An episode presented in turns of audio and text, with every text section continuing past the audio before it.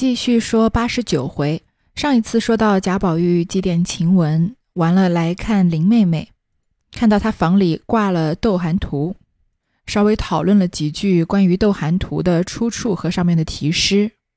宝玉因问道：“妹妹这两日弹琴来着没有？”黛玉道：“两日没弹了，因为写字已经觉得手冷，哪里还去弹琴？”宝玉道：“不弹也罢了。我想琴虽是清高之品，却不是好东西，从没有弹琴里弹出富贵寿考来的，只有弹出忧思怨乱来的。再者，弹琴也得心里记谱，未免费心。依我说，妹妹身子又单弱，不操着心也罢了。”黛玉抿着嘴儿笑，宝玉指着壁上道。这张琴可就是吗？怎么这么短？黛玉笑道：“这张琴不是短，因我小时学府的时候，别的琴都够不着，因此特地做起来的。虽不是娇尾枯桐，这鹤山凤尾还配得齐整，龙池燕足高下还相宜。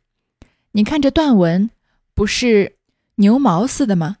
所以音韵也还清悦。”宝玉道。妹妹这几天来作诗没有？黛玉道：“自结社以后没大作。”宝玉笑道：“你别瞒我，我听见你吟的什么‘不可坠，素心如何天上月’，你搁在琴里，觉得音响分外的响亮，有的没有？”黛玉道：“你怎么听见了？”宝玉道：“我那一天从廖峰轩来听见的。”又恐怕打断你的清韵，所以静听了一会就走了。我正要问你，前路是平韵，到末了到末了忽转了仄韵，是个什么意思？黛玉道：“这是人心自然之音，做到哪里就到哪里，原没有一定的。”宝玉道：“原来如此，可惜我不知音，枉听了一会子。”黛玉道。古来知音能有几个？宝玉听了，又觉得出言冒失了，又怕寒了黛玉的心，坐了一坐，心里像有许多话，却再无可讲的。黛玉因方才的话也是冲口而出，此时回想，觉得太冷淡些，也就无话。宝玉一发打量黛玉设疑，遂讪讪地站起来说道：“妹妹坐着吧。”我还要到三妹妹那里瞧瞧去呢。黛玉道：“你若是见了三妹妹，替我问候一声吧。”宝玉答应着，便出来了。这段对话没什么特别好详细解释的，稍微说一说它里面出现的几个词吧。这宝玉说啊，弹琴不弹就算了，也没有听过弹琴里弹出“富贵寿考”来的。“富贵寿考”其实看字面意思就能知道差差不多什么意思。富贵就是有钱有势。寿考就是指长寿，就是很少有人啊通过弹琴能弹到有钱有势又高寿的，都是弹琴啊弹出忧思怨乱来的，都是这个嗯弹出这个忧郁症来，因为里面的思绪太丰富了，所以弹琴也容易陷入那样的思绪里。又问林黛玉的琴为什么这么短啊？林黛玉就说这琴是她小时候学的，因为小时候人小嘛，所以长的琴够不着。说这琴啊虽不是娇尾枯桐。这鹤山凤尾还配得齐整，龙池燕足高下还相宜，就这么几个词吧。交尾枯桐，嗯，如果各位没听过交尾枯桐，交尾琴可能是有听过的。中国古代啊有四大名琴之说，是齐桓中的号，齐桓公的号钟，楚庄王的绕梁，司马相如的绿绮和蔡邕的交尾。交尾啊是东汉著名的文学家和音乐家蔡邕亲手制作的一张琴。关于这个琴呢，有很多的传说。普遍认同的一个传说啊，是说蔡邕有一次在路上看到一个挑夫在江边用三根木棍捆成一个三脚架，挂着一大口的铁锅烧水。那火点燃之后呢，他就挑水去了。这燃烧的木材啊，在噼啪的这个火声中啊，发出一种梧桐木特有的香味。那蔡邕好奇往前一看，发现啊，是一块老梧桐木的木板。正着了火，在燃烧着，因为它的香味和它燃烧的时候发出的声音，蔡邕啊就知道这是一把做琴的好木头，他连忙把这块木头抽出来，熄灭了火，然后就仔细端详着，就爱不释手。这个时候，烧火的挑夫回来了，就问蔡邕为什么抽掉他生火的木材。蔡邕就说啊，这是一块很好的梧桐木，是做琴的好材料，你却当柴烧了，你愿不愿意卖给我？挑夫就说啊，既然你有用，那就卖给你好了。那蔡邕就很高兴，回去啊就把这根梧桐木啊买来雕成一张七弦琴，因为它的琴尾正好在烧焦的地方，因为它一开始是拿来烧焦生火用的嘛，所以就叫焦尾琴，所以这个琴的尾是烧焦的。那枯桐其实因为琴一般都是用梧桐木做的。所以那不可能是活着的梧桐木嘛，都是砍下来的梧桐木，所以枯桐一般来代表琴。所以黛玉就说啊，这个琴虽然没有四大名琴之中的焦尾琴，嗯，这么的出色，但是啊，它这个鹤山凤尾还配得齐整。鹤山凤尾都是琴上的两个部位，鹤山就叫琴月，是琴面离琴头比较近的弦架；凤尾呢也叫凤腿，就是琴的尾部，就是它的琴头琴尾啊也配得很齐整。龙池燕足，高下还相宜。我们之前稍微简单的说过一点，这关于古琴的知识。其实不仅古琴奏出来的音乐非常的动人，非常的，嗯，可以说让人的心思可以沉静下来吧。古琴本来的形态也可以说是一种艺术品。其实不管哪一样乐器都可以说是一种艺术品。如果你深入的去了解，比如说钢琴或者是小提琴、大提琴这些东西，它的构造。都是非常的有艺术感在里面的，而就于就古琴来说呢，它是由琴面和底板两块木头合制而成的嘛。琴面是拱圆的，就是称为天圆；底板是平坦的，称为地方。那古琴本身的结构就是天圆地方，阴阳相合的。那其他的东西我们前面说过一些，这里也不太嗯需要仔细的来说。但是它这里的龙池，呃。呃燕足龙池燕足高下还相宜，这个龙池就是琴底部有大小的两个音控，较大的那个就称为龙池，较小的称为凤爪。在龙池和凤爪之间啊，接近凤爪的地方有两个支撑琴体系这个琴弦的角，就称为燕足。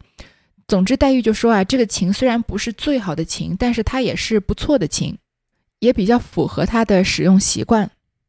宝玉就说了他之前其实，在黛玉的窗外聆听黛玉弹琴的事情，但是这段对话呢，谈着谈着有点尴尬，有点说不下去了，宝玉就有点没趣的走了。黛玉送至屋门口，自己回来闷闷的坐着，心里想到：宝玉进来说话半吐半吞，忽冷忽热，也不知他是什么意思。正想着，紫娟走来道：“姑娘，经不写了，我把笔砚都收好了。”黛玉道：“不写了，收起去吧。”说着，自己走到里间屋里，床上歪着，慢慢的细想。紫娟进来问道：“姑娘喝碗茶吧。”黛玉道：“不喝呢，我略歪歪，你们自己去吧。”紫娟答应着出来，只见雪雁一个人在那里发呆。紫娟走到她跟前问道：“你这会子也有了什么心事了吗？”雪雁只顾发呆，倒被他唬了一跳，应说道：“你别嚷，今日我听见了一句话，我告诉你听，奇不奇？你可别言语。”说着往屋里努嘴儿，因自己先行，点着头叫紫娟同他出来，到门外平台底下，悄悄的道：“姐姐，你听见了吗？宝玉定了亲了。”紫娟听见。唬了一跳，说道：“这是哪里来的话？只怕不真吧？”雪雁道：“怎么不真？别人大概都知道，就只咱们没听见。”紫娟道：“你是哪里听来的？”雪雁道：“我听见四叔说的，是个什么知府家，家资也好，人才也好。”紫娟正听时，只听得黛玉咳嗽了一声。似乎起来的光景，紫娟恐怕她出来听见，便拉了雪雁，摇摇手，往里望望，不见动静，才又悄悄地问道：“他到底怎么说来？”雪雁道：“前儿不是叫我到三姑娘那里去道谢吗？三姑娘不在屋里，只有四叔在那里，大家坐着，无意中说起宝二爷的淘气来。他说宝二爷怎么好，只会玩，全不像大人的样子。已经说清了，还是这么呆头呆脑。我问他定了没有，他说是定了，是个什么王大爷做媒的。那王大爷是东府里的亲戚，所以也不用打听，一说就成了。紫娟侧着头想了一想，这句话奇，又问道：“怎么家里没有人说起？”雪雁道：“四叔也说的是老太太的意思，若一说起，恐怕宝玉野了心，所以都不提起。四叔告诉了我，又叮嘱千万不可漏风，说出来只道是我多嘴。”把手往里一指，所以他面前也不提。今日是你问起，我不犯瞒你。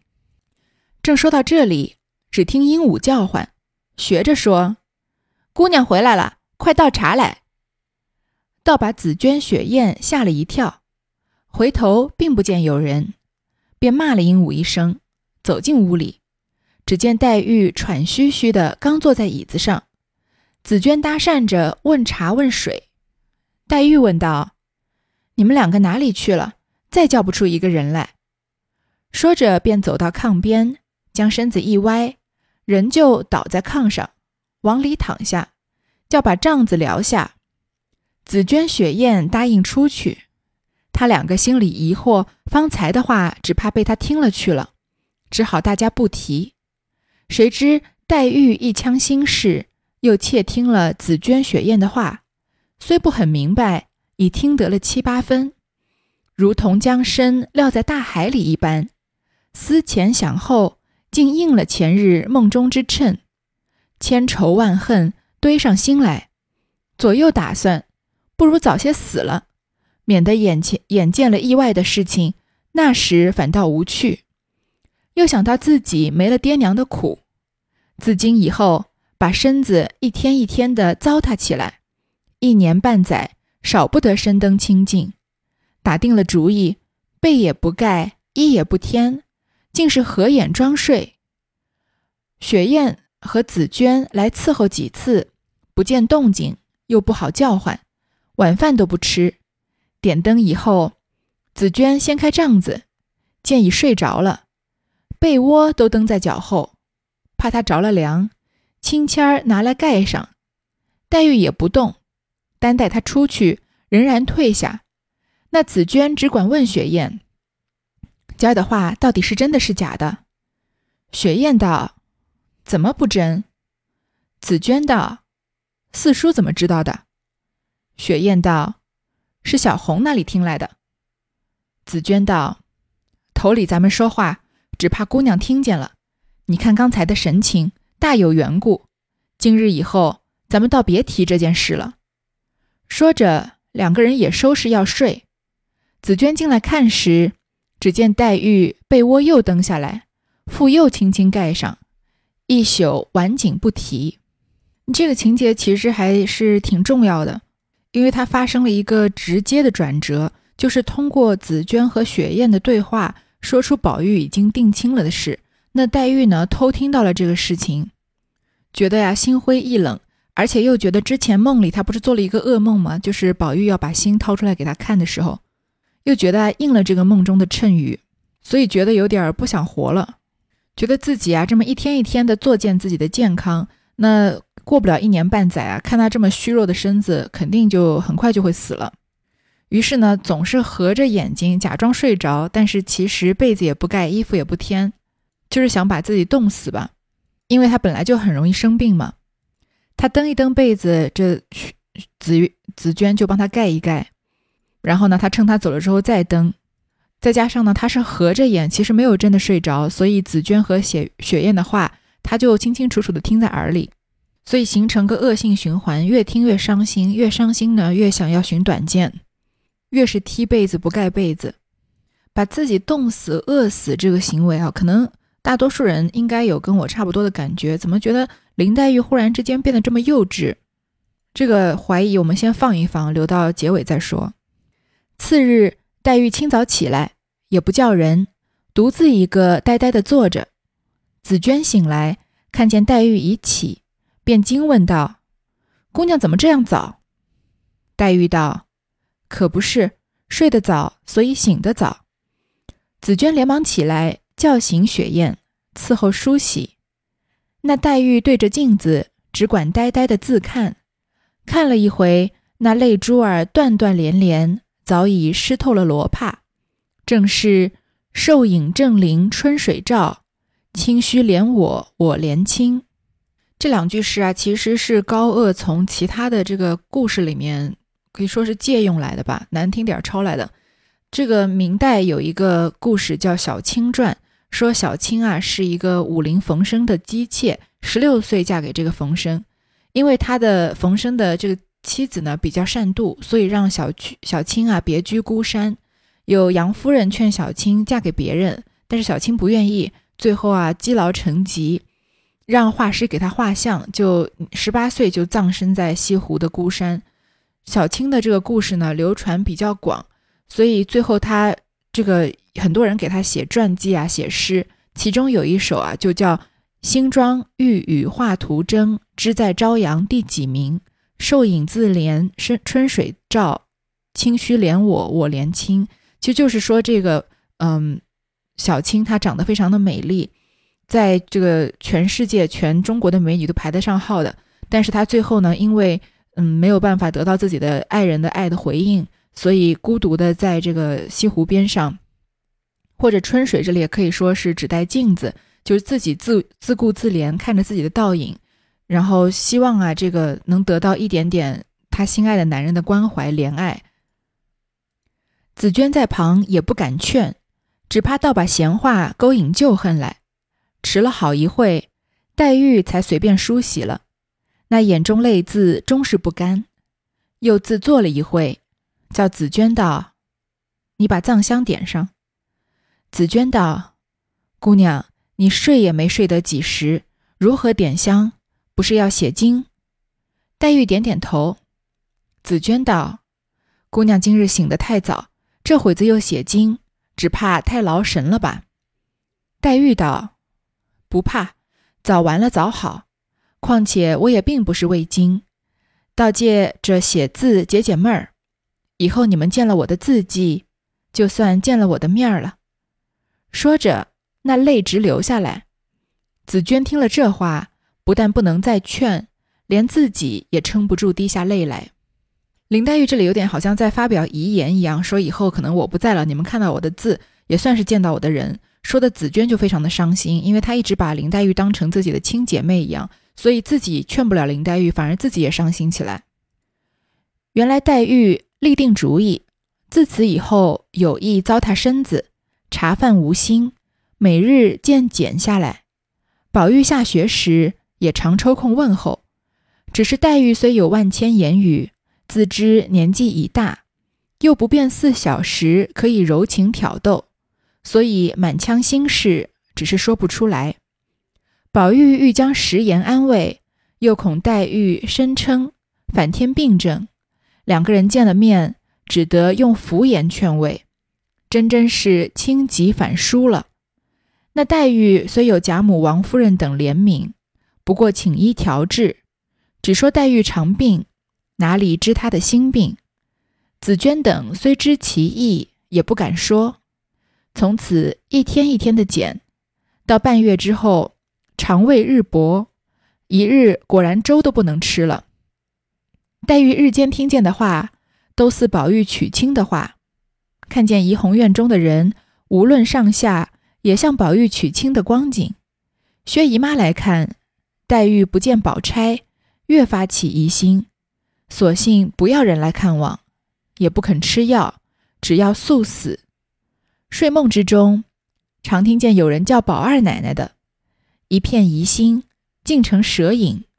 一日竟是绝力，粥也不喝，奄奄一息，垂臂待尽。未知黛玉性命如何？且看下回分解。说黛玉啊，不好好吃饭，不好好睡觉。宝玉常常来看她，但是两个人呢，都不能像之前那样坦开心胸的说话，所以呢，只是表面上的问候。就是亲极反疏了，两个人过于的亲密啊，反而疏远了。而贾母、王夫人呢，虽然知道找人来医治黛玉，但是不知道她的心病。紫娟他们知道他的心病，但是也不敢说出来，因为这毕竟是谣言嘛，下人也不能随随便便议论主人的事情。就这么半个月之后啊，黛玉连粥都不能吃了，而且眼里心里啊看到的、听到的，好像都是贾宝玉要娶亲的光景。薛姨妈来看她，这薛姨妈不是黛玉认了当妈妈的吗？但是她看不到宝钗，她也觉得有疑心，所以也不愿意有人看，有人来看望她，也不愿意吃药，就只要速死。一时之间啊，竟然杯弓蛇影，什么也不吃了，好像眼看着就生命要到了尽头一样。那林黛玉的性命的下场究竟是什么呢？且看下回分解。其实高鹗这里本本意呢是要为后面写黛玉之死来做下伏笔，因为黛玉不能死的不明不白，所以高鹗给了他一个他想要自杀的这个前景，就等于把自己的身体已经折腾的半死不活了。那他后面再要焚稿断痴情。那张死亡的时候呢，就比较合情合理一些。我们来呃心平气和的说一下这一段为什么写的不好。几个理由，第一个，在五十四回里面，老太君破陈府旧套，王熙凤笑戏彩斑衣的时候，相信各位还很有很深刻的印象。在元宵节的家宴上，这个说书的女先生要讲一个凤求鸾的故事，但是贾母呢，先发表了一番她对于才子佳人的看法。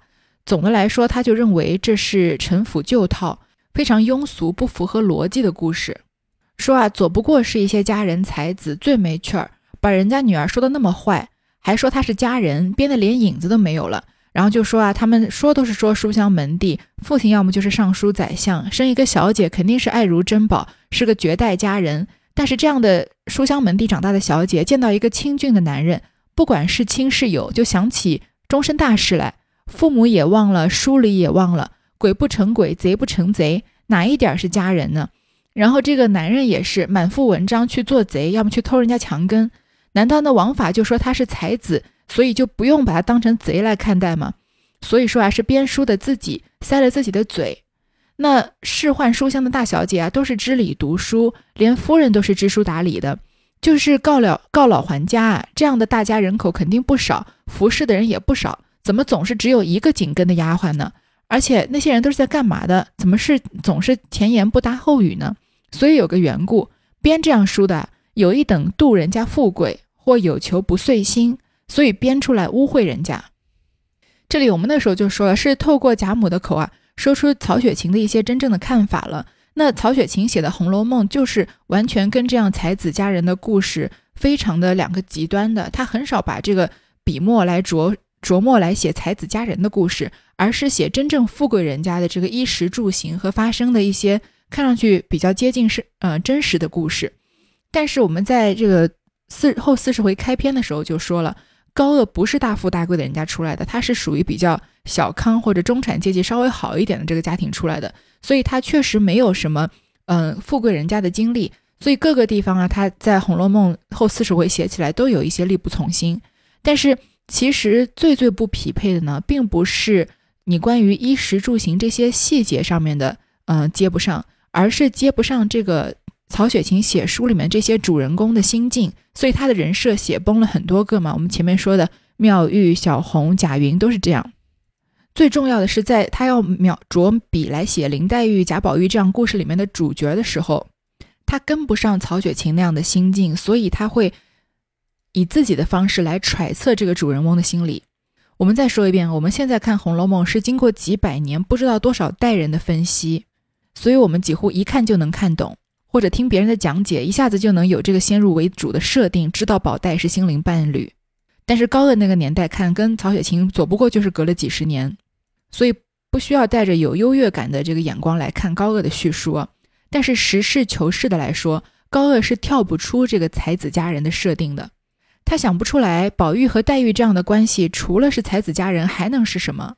那在一个俗套的才子佳人的故事里面，如果人两个人不能在一起，那就得死。在贾母所说的很多这种类似的故事里面，其实结局不过就是这样，要么就是团圆，要么就是死。比如说梁山伯与祝英台，是不是两个人都要画蝴蝶，其实就是死嘛？比如说张生和崔莺莺，是要终成眷属的吗？还有什么？呃，比如《牡丹亭》。这杜丽娘是要自尽的吗？比如说我们说的高鹗借用的这两句诗里面的这个小青，也是要郁郁而终的嘛。曹雪芹是超脱了他那个时代的，而高鹗是活在那个时代的。基本上可以说，曹雪芹是这种天上的人，高鹗是脚踏实地的人。脚踏实地自然不是什么缺点，但是一个脚踏实地的人要来续写《红楼梦》这样惊世骇俗的作品，就是一个限制了。所以，不管曹雪芹在前面怎么样描写宝黛之间的感情，是一种超脱了爱情的这种灵魂伴侣的感情，但是以高鹗的角度，他是不能理解的。所以他还是回到了那个才子佳人的俗套，觉得他们两个人最后既既然不能在一起啊，那黛玉一定是要自杀的，没有别的选择。再加上前面曹雪芹已经暗示了黛玉要死，那这个时候高鹗以一个这个有情人不能终成眷属，所以其中一个人想要寻短见这个方法，看上去是一个非常合情合理的设定。首先，黛玉会不会死呢？这个答案是肯定的。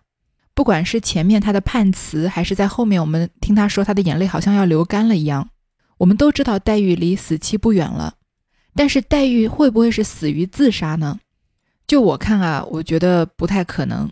我更倾向于黛玉可能是自然死亡，因为她是天上的绛珠仙子啊，她来这一世来还眼泪来着。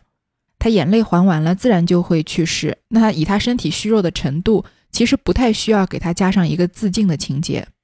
再来说说黛玉可不可能自杀呢？我个人认为啊，黛玉是不会因为嫁不了贾宝玉而自杀的。虽然我们前面看黛玉的前半部分的时候，觉得她很矫情，觉得她很无理取闹，好像她和贾宝玉的感情受到威胁的时候，她就会歇斯底里。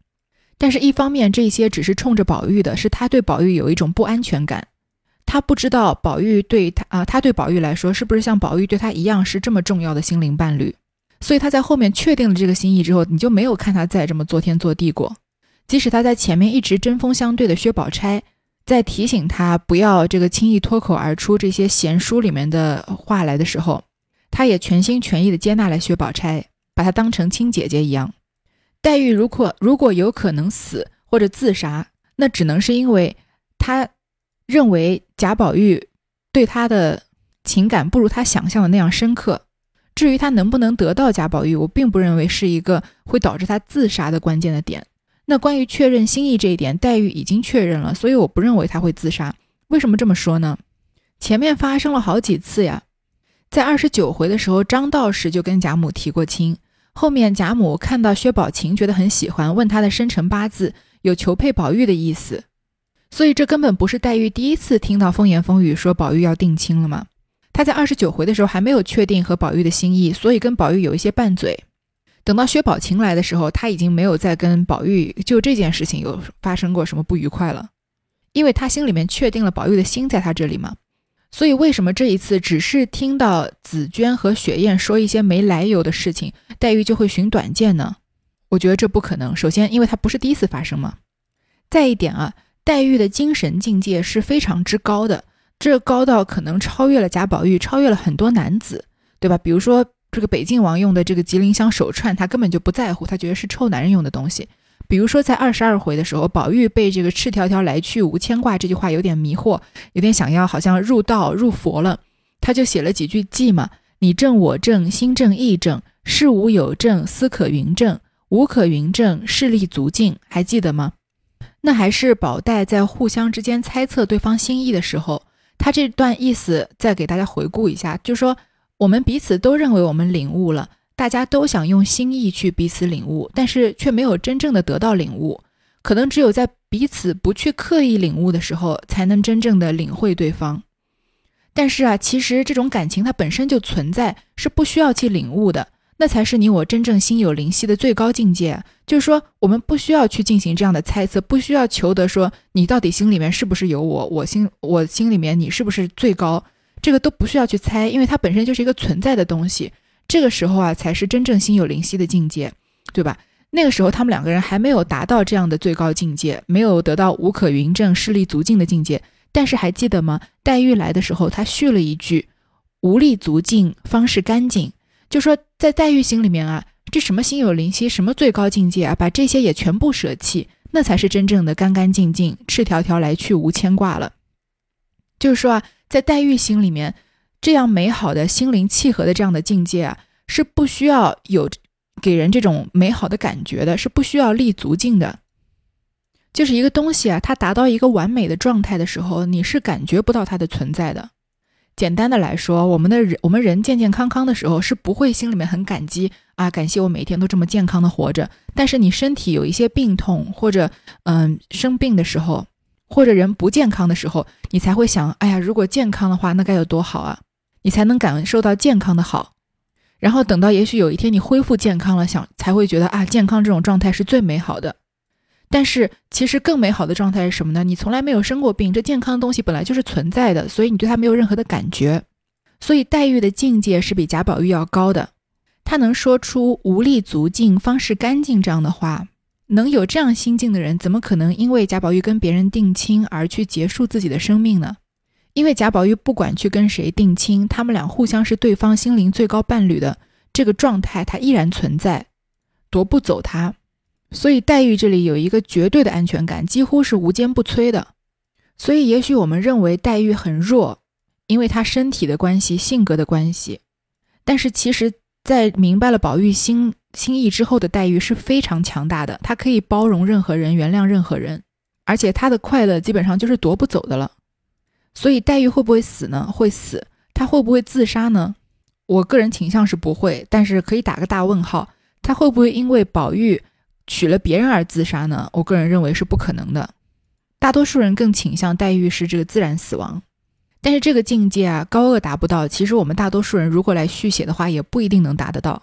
因为男女之间的感情，你不用爱情来解释，就是感情到了那个份上，你不用这个完完全的爱情来解释是很困难的。所以，曹雪芹要传达的这种感情，我们大多数人很难体会得到。而且对很多人来说啊，爱到最高境界就是要死要活的。就是不在一起就不能活下去了。我们从小看的电视剧啊、电影啊、书啊，也差不多都是这个大概意思。但是你怀着这样的信念感来续写《红楼梦》，像高鹗这样让黛玉多了一段寻死觅活的戏码，就忽然之间会让我们把黛玉看低了。所以曹雪芹笔下的黛玉啊，和高鹗笔下的黛玉可以说是完全两个人。就像我们不可能把《红楼梦》简单的总结为宝黛的爱情故事。不要说把《红楼梦》这样总结了，简单的把宝黛的关系解释成他们俩之间是爱情的关系，我觉得也有点玷污了他们俩之间的关系。这也可能是很多的文人学者诟病这《红楼梦》后四十回叙书的原因吧。好，这一回就先说到这儿。